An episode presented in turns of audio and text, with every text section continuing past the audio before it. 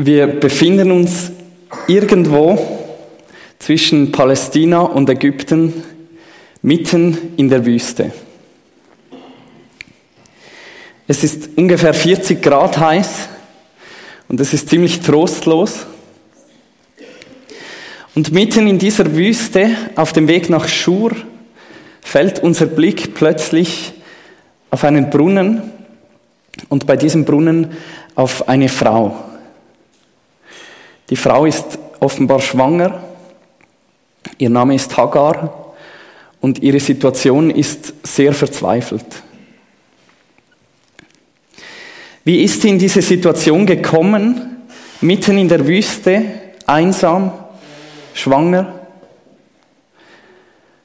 Und um das zu verstehen, blenden wir einige Monate zurück im Leben dieser jungen Frau. Ähm, da war Hagar noch die Dienerin einer anderen Frau namens Sarai. Und Sarai war die Frau eines Nomaden namens Abraham. Sie waren Nomaden, das heißt, sie zogen in der Wüste umher mit ihren Viehherden, mit ihren Dienern. Und Abraham und Sarai und Hagar lebten im Land Kanaan, das gehört zum heutigen Israel. Und zu dieser Zeit ging es Hagar noch nicht allzu schlecht. Sie hatte ein Leben, das sicher sehr streng war. Sie musste viel arbeiten, ähm, weil sie die Dienerin von Sarai war. Das heißt, sie musste sich die ganze Zeit um Sarai kümmern, sie musste ihre Wünsche erfüllen.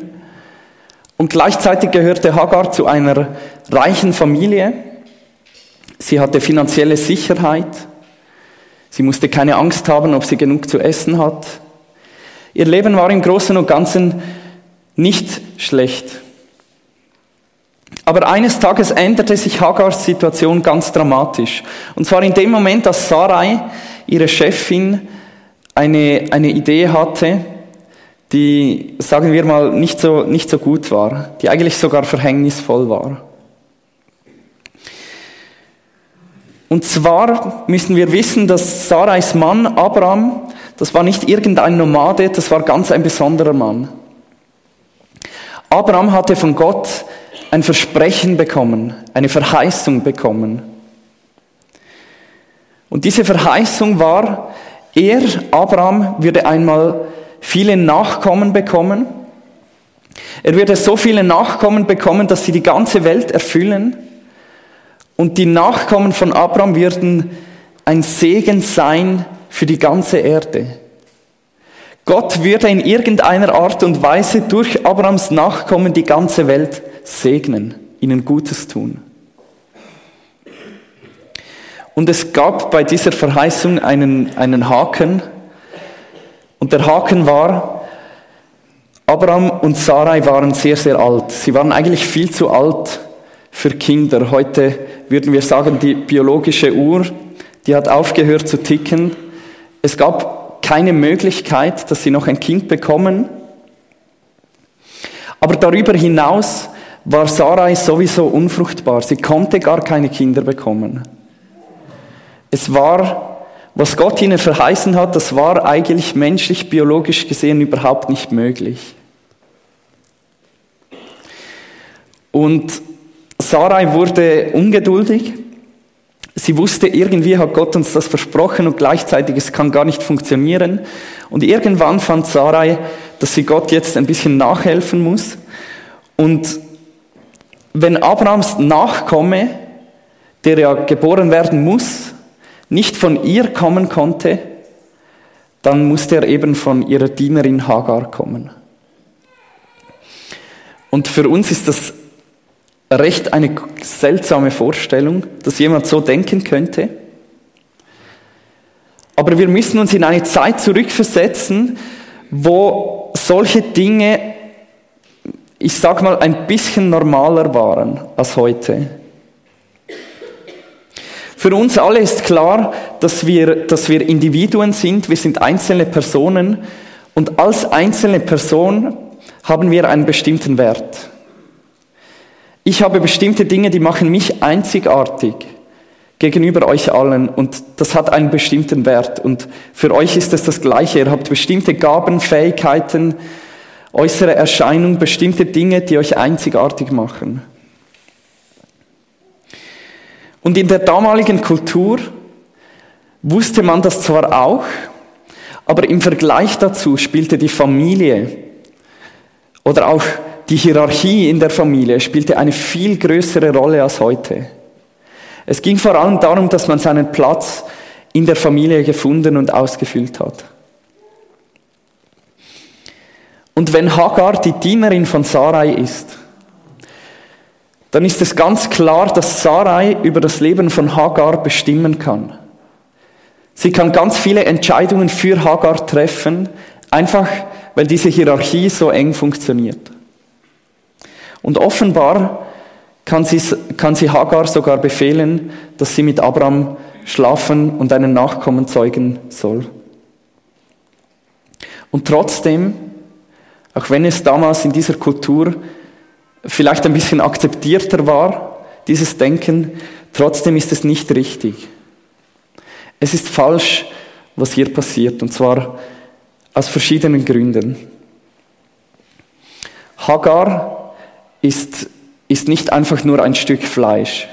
Sie ist ein Mensch, sie ist ein wertvolles Geschöpf von Gott. Und es ist falsch, dass hier einfach so über sie verfügt wird. Und außerdem hat Gott von Anfang an die Menschen so geschaffen, dass ein Mann und eine Frau zusammengehören sollten und nicht ein Mann mit verschiedenen Frauen. Mit anderen Worten, der Plan, den Sarai hier ausgeheckt hat, der ist von Anfang an zum Scheitern verurteilt. Er kann einfach nicht gut gehen. Und die ersten Probleme zeigen sich schon sehr schnell. Hagar wird tatsächlich schwanger von Abraham und es sieht so aus, als würde der Plan aufgehen. Aber in dem Moment, wo Hagar schwanger wird, fängt sie an, sehr stolz zu werden, sogar arrogant zu werden. Sie beginnt auf ihre Chefin, auf Sarai herabzuschauen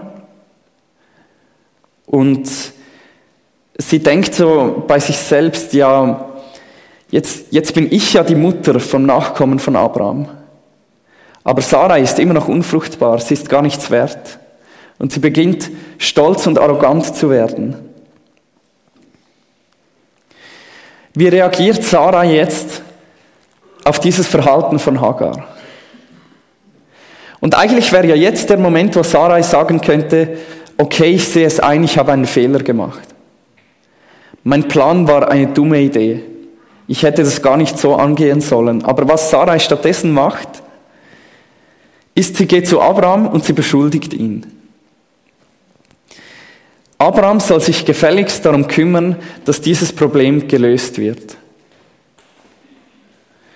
Und Abraham seinerseits, der auch nicht gerade der Held in dieser Geschichte ist, sagt zu Sarai, ja, dann mach doch, was du willst, so ungefähr. Abraham sagt zu Sarai, du kannst mit Hagar machen, was du willst. Und er gibt Sarai seiner Frau damit die Erlaubnis, dass sie Hagar auch in die Wüste schicken kann. Im wahrsten Sinn des Wortes. Und Sarai macht genau das. Es heißt im Bibeltext, Sarai demütigt Hagar. Und wir wissen nicht genau, was da passiert. Wir wissen nicht, ob, ob Sarai Hagar etwas Bestimmtes antut, ob sie sie irgendwie öffentlich beschämt oder zu, zur Schande macht. Aber offenbar, was immer Sarai gemacht hat, es war schlimm genug, dass Hagar in die Wüste flüchtet. Und für uns im Westen hat die Wüste manchmal ein bisschen etwas Romantisches. Weil wir denken, ja, da ist es so schön, da gibt es weit und breit keinen Mensch, kein Haus, kein Auto. Da ist so eine Stille. Und wir sehnen uns so ein bisschen danach, manchmal ein bisschen in die Wüste gehen, allem den Rücken zu drehen. Ich durfte, vor, vor einigen Jahren durfte ich einige Zeit in der Wüste verbringen. Jetzt nicht gerade Monate, aber wir, ähm, wir hatten eine Studienreise nach Israel gemacht, dort wo ich studiert habe. Und wir sind ganz am Anfang der Studienreise sind wir in den Süden von Israel gefahren, an den Rand der Negev-Wüste. Äh, die Bilder, die ihr seht, sind von dort. Und es stimmt, dass die Wüste sehr ein, ein schöner Ort ist. Die Wüste hat eine bestimmte Schönheit. Und wir durften einen, einen Sonnenaufgang in der Wüste erleben, das ist ganz etwas Besonderes, wenn plötzlich der ganze Himmel auf einmal immer heller wird. Aber die Wüste ist auch eine Todeszone. Unser Reiseleiter damals ist mit uns an den, wirklich so an den Rand dieser Wüste gestanden und hat gesagt, jetzt wisst ihr, was es heißt, wenn im Alten Testament jemand in die Wüste geschickt wird. Da ist nichts Romantisches dabei. Das ist ein Kampf um Leben und Tod. Da gibt es einfach nichts mehr. Es ist ein Todesurteil. Und damit sind wir wieder am Anfang. Da ist eine Frau, Hagar, sie ist schwanger, sie ist ganz allein in der Wüste und sie ist eigentlich samt ihrem ungeborenen Kind zum Tod verurteilt. Aber ist sie wirklich allein. Lasst uns einen Schritt zurücktreten und uns ein paar Gedanken machen, worum es in dieser Geschichte eigentlich geht. Wir finden ganz verschiedene Themen, die in dieser Geschichte von, von Sarai und Hagar und Abraham so ein bisschen angeschnitten werden. Ein Thema ist zum Beispiel Kinderlosigkeit. Warum bekommt Sarai kein Kind, auch wenn sie eigentlich den Nachkommen von Abraham auf die Welt bringen sollte. Ein Thema ist Stolz. Warum wird Hagar von einem Moment auf den anderen so stolz? Ist das richtig, ihr Verhalten oder nicht? Ein anderes Thema ist vielleicht auch eine schwierige Familienkultur.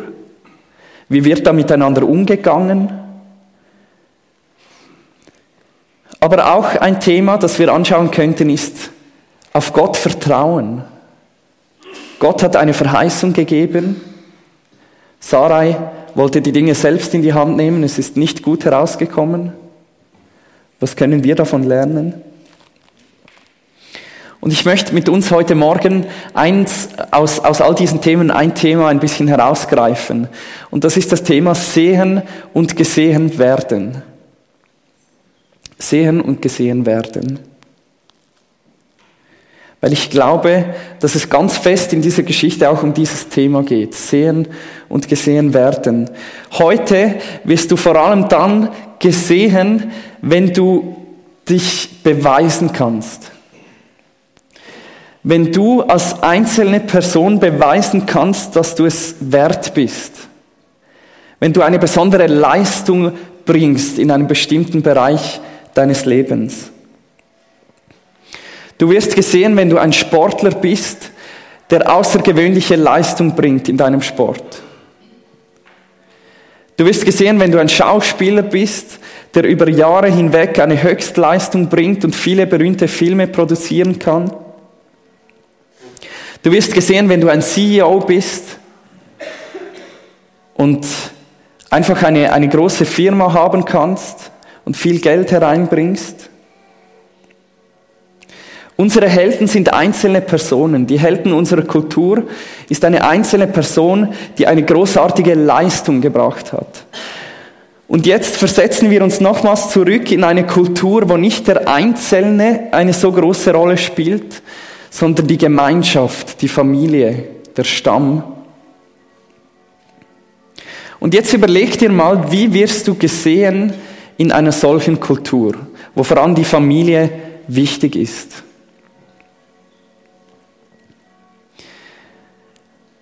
In einer Kultur, wo vor allem die Gemeinschaft, die Familie wichtig ist, wirst du dann gesehen, wenn du deinen Beitrag leistest zur Familie. Wenn du zeigst, dass du es wert bist, nicht einfach als Einzelperson, sondern wenn du zeigst, dass du deine Rolle in der Familie ausfüllen kannst. Und wie hat das damals eine Frau gemacht? Indem sie Kinder bekommt. Am besten viele Kinder. Wenn eine Frau viele Kinder hatte in der damaligen Kultur, hat sie bewiesen, dass sie der Familie ihren Beitrag geleistet hat. So zeigt sie, dass sie es wert ist. So wird sie gesehen. Und wenn sie keine Kinder hatte, dann wurde sie eben nicht gesehen. Von Sarai heißt es, dass sie sehr eine schöne Frau war. Sogar als sie schon älter war, war sie eine sehr schöne Frau. Außerdem war sie die Frau von Abraham und Abraham war ein wichtiger Mann. Sarai hatte Schönheit, sie hatte gesellschaftlichen Status und ich würde behaupten, in unserer Kultur hätte sie alles gehabt, was sie braucht, um gesehen zu werden. Aber in der damaligen Kultur nicht, weil sie hatte keine Kinder. Und Hagar auf der anderen Seite hatte keinen gesellschaftlichen Status. Sie war nur eine Dienerin. Aber in dem Moment, wo sie ein Kind, wo sie, wo sie schwanger wurde, wo es sich zeigt, dass sie ein Kind bekommt, ist sie sozusagen aufgestiegen. Und in dem Moment wurde sie plötzlich gesehen. Und sie ist sich dem offenbar bewusst. In dem Moment, wo sie schwanger wird, ist sie sich bewusst, jetzt werde ich gesehen. Aber im gleichen Moment, erstaunlicherweise, fängt sie auch an, auf Sarai herabzublicken. Sehen und gesehen werden. Und an diesem Punkt möchte ich uns kurz ermutigen, machen wir uns einfach einen Moment Gedanken darüber, wie dieses Thema, was dieses Thema in unserem persönlichen Leben für eine Rolle spielt. Ich habe euch zwei Fragen dazu mitgebracht. Die erste Frage ist, wie wirst du gesehen?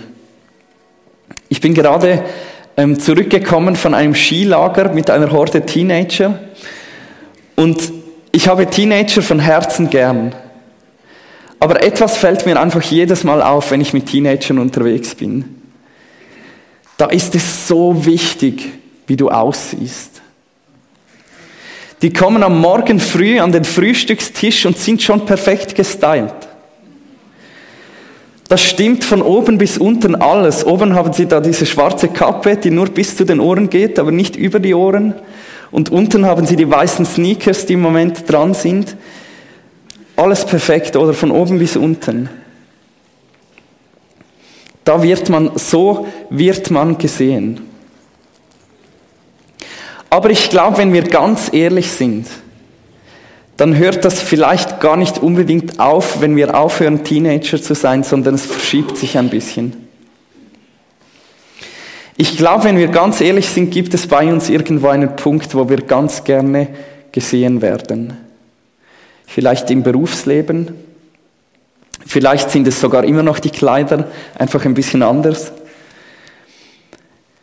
Und das ist die erste Frage, die ich dir mitgeben möchte. Wie wirst du gesehen? Oder vielleicht auch, wie wirst du gerne gesehen? Und die zweite Frage ist, wie siehst du auf andere? In der Geschichte haben wir gesehen, in dem Moment, wo, wo Hagar merkt, dass sie schwanger ist, fängt sie an, auf Sarai, ihre Chefin, herabzusehen.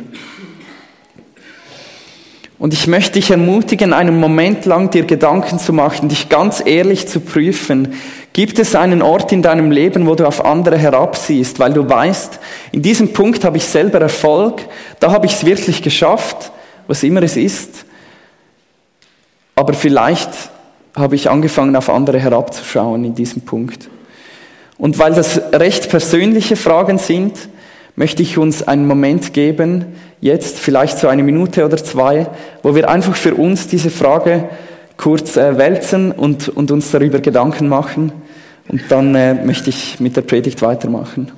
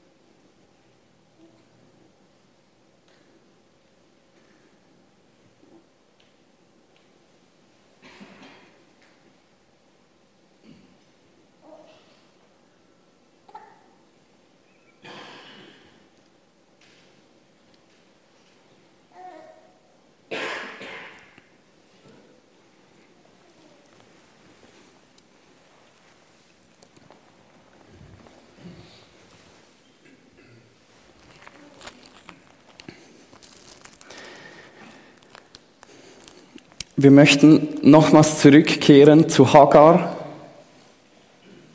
Hagar, die einsam und verlassen bei diesem Brunnen in der Wüste sitzt und auf einmal merkt, dass sie gar nicht allein ist. Weil plötzlich aus dem Nichts der Engel des Herrn erscheint und mit Hagar zu reden beginnt. Und der Engel Gottes fragt Hagar, du Magd der Sarai, wo kommst du her und wohin gehst du? Und Hagar gibt eine ganz ehrliche Antwort und sie sagt, ich bin von meiner Herrin von Sarai geflohen. Da sagt der Engel des Herrn zu Hagar, kehre wieder zurück zu deiner Herrin und demütige dich unter ihre Hand. Und dann sagt er zu Hagar, dass sie viele Nachkommen haben wird und dass sie einen Sohn auf die Welt bringen wird und dass der Sohn Ismael heißen soll. Und Hagar ist ganz überwältigt von dieser Begegnung und sagt zu Gott, du bist der Gott, der mich sieht. Und nachher so wie zu sich selbst, habe ich hier nicht dem nachgesehen, der mich sieht. Und ich habe mir überlegt, wenn es Hagar um das Thema gesehen werden geht, dann macht sie in dieser Geschichte wie so eine spannende Kurve. Sie fängt eigentlich ziemlich weit unten an. Sie ist eine Dienerin, sie hat nicht viel gesellschaftlichen Status. Dann wird sie schwanger von Abraham und plötzlich wird sie gesehen, sie wird stolz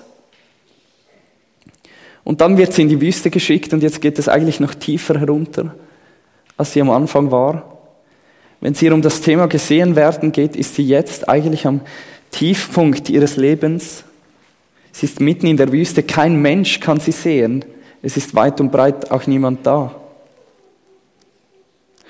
Und an diesem Punkt ist sie bereit, Gott zu begegnen. Es ist nicht so, dass Gott sie erst jetzt sieht. Gott hat sie die ganze Zeit gesehen. Aber jetzt ist sie selber bereit, das zu erkennen. Jetzt ist ihr Herz bereit, Gott zu begegnen. Und Gott zeigt sich ihr, er begegnet ihr ganz direkt. Und sie sagt, du bist der Gott, der mich sieht.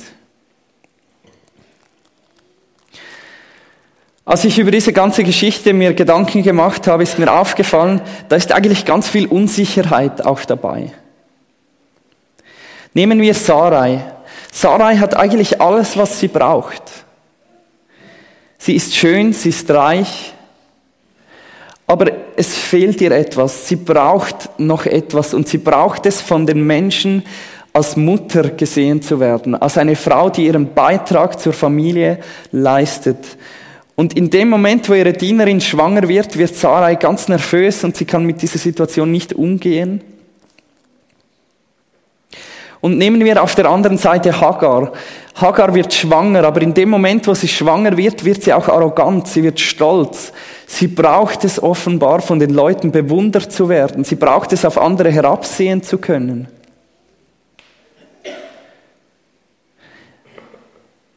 Diese beiden Frauen sind unterschiedlich, aber sie haben etwas, das sie beide vereint. Und ich glaube, es ist sowohl Sarai als auch Hagar, sie wollen von Menschen gesehen werden, weil sie noch nicht ganz begriffen haben, dass Gott sie sieht. Und erst in dem Moment, dass Hagar in der Wüste Gott begegnet, findet sie die Kraft und den Mut, zurückzukehren zu Sarai und sich ihr unterzuordnen. Das ist keine einfache Aufgabe. Aber jetzt kann sie das plötzlich tun. Sie braucht Demut. Woher nimmt Hagar diese Demut?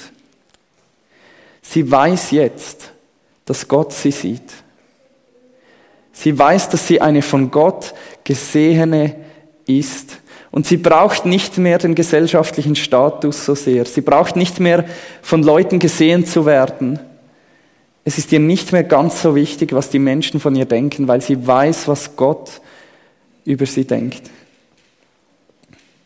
Und der gleiche Gott, der damals Hagar gesehen hat, der lebt auch heute und er sieht auch dich. In den Psalmen steht, der Herr schaut herab vom Himmel, er sieht alle Menschenkinder. Von der Stätte seiner Wohnung schaut er auf alle Bewohner der Erde.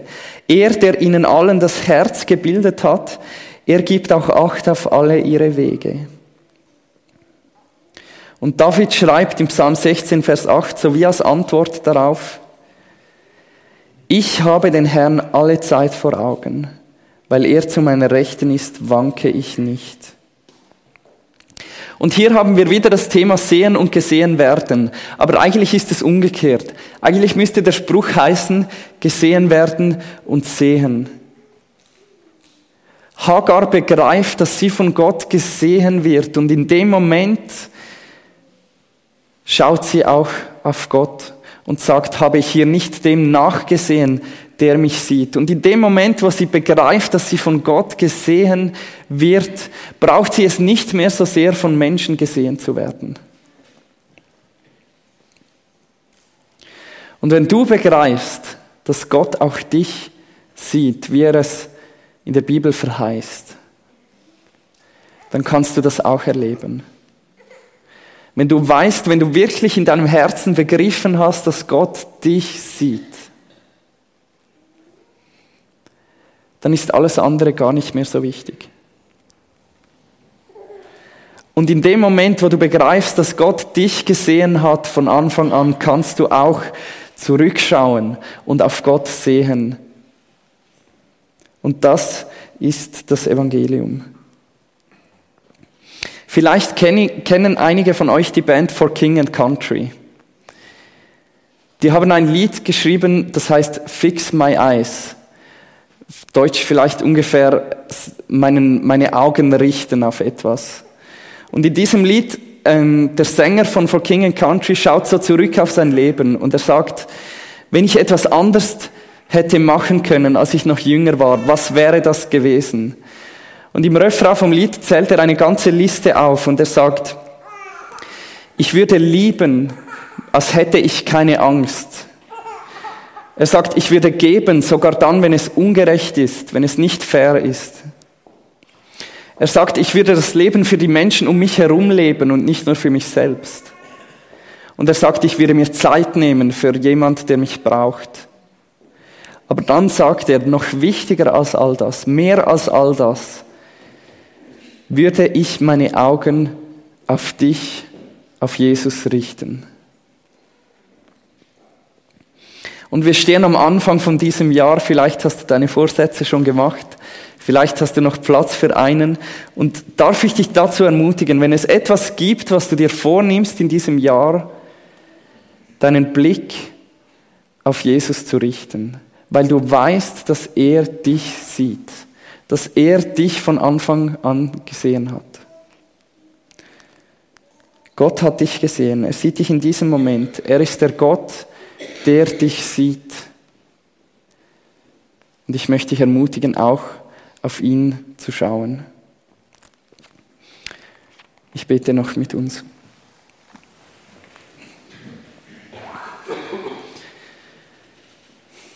Vater im Himmel, ich danke dir und es ist ein großes Vorrecht, dass du mich siehst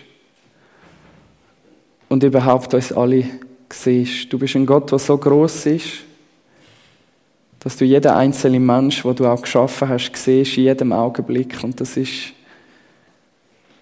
Herr, eine fröhliche Botschaft. Es ist etwas Schönes, es ist etwas Wunderbares dass du uns siehst, Herr, auch dann, wenn wir in der Wüste sind, auch dann, wenn es schwierig ist. Und Herr, ich bitte dich, dass die Wahrheit in unsere Herzen dringen und ich bitte dich, dass wir Menschen, Männer, Frauen, Kinder, Teenies dürfen sein, die zurückschauen auf dich, die auf den schauen, der uns gesehen hat von Anfang an. Und ich bitte dich, dass wir den Segen dürfen erleben, der aus dem rausfließt.